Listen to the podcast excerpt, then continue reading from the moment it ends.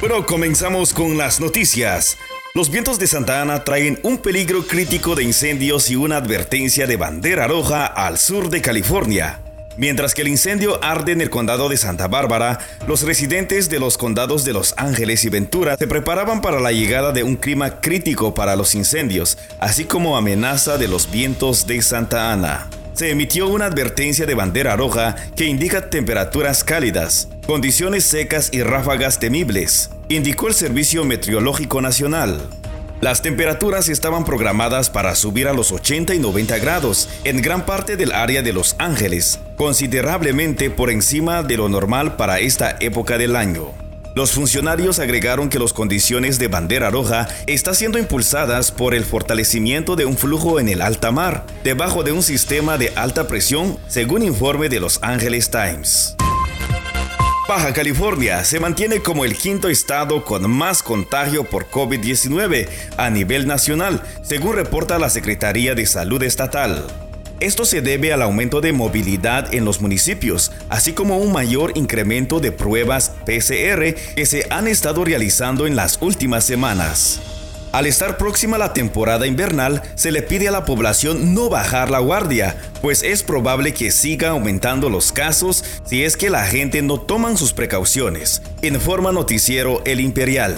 Reportó para ustedes Andrés Chan. Noticias Internacionales. UNICEF y otras organizaciones defensoras de los niños y jóvenes migrantes consideran que España ha dado un paso histórico después de que el Gobierno haya aprobado la reforma del reglamento de extranjería para facilitar la integración de estos menores. Es nuestra primera noticia en la ONU en minutos. Soy Beatriz Barral. La reforma en España va a beneficiar a miles de jóvenes que han estado padeciendo durante años las terribles consecuencias que ha tenido en sus vidas un reglamento que tan solo ponía obstáculos y barreras insalvables a su integración especialmente en su tránsito a la vida adulta, aseguran estas organizaciones en un comunicado. Con el nuevo reglamento se asegura que todos los menores de edad que lleguen solos a España y que se encuentren bajo la protección de la Administración estén debidamente documentados y puedan tramitar sus autorizaciones de residencia que a partir de los 16 años llevarán emparejadas siempre el permiso para trabajar.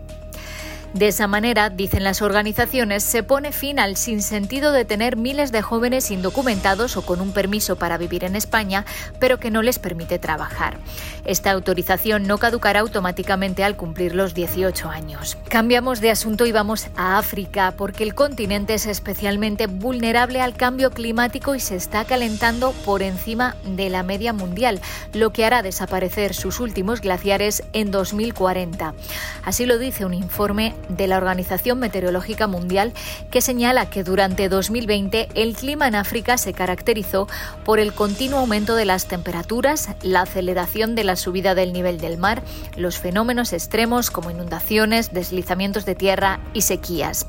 Los únicos tres glaciares de África, que son los del monte Kenia, los montes Rewensori en Uganda y el Kilimanjaro en Tanzania, están derritiéndose también más rápido que en el resto del mundo. Claire Knowles es la portavoz de la agencia. Um, Africa as a continent is warming África como continente se está calentando más que la media mundial. Si la tendencia de retroceso continúa, dará lugar a una desglaciación total en la década de 2040. Se prevé que el monte Kenia pierda su masa glaciar una década antes, lo que lo convertirá en una de las primeras cordilleras enteras en perder glaciares como consecuencia del cambio climático debido a la actividad humana.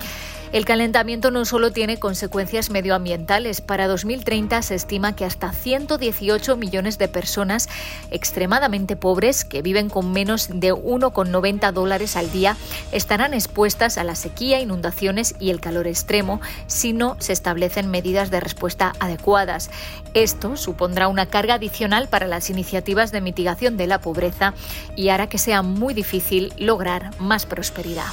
Y terminamos este repaso de en Perú porque el gobierno ha declarado una emergencia sanitaria en 15 regiones por el dengue. Los casos han aumentado más de un 42% respecto al mismo periodo del año 2020, según un informe de la Oficina de Coordinación de la Ayuda Humanitaria de la ONU.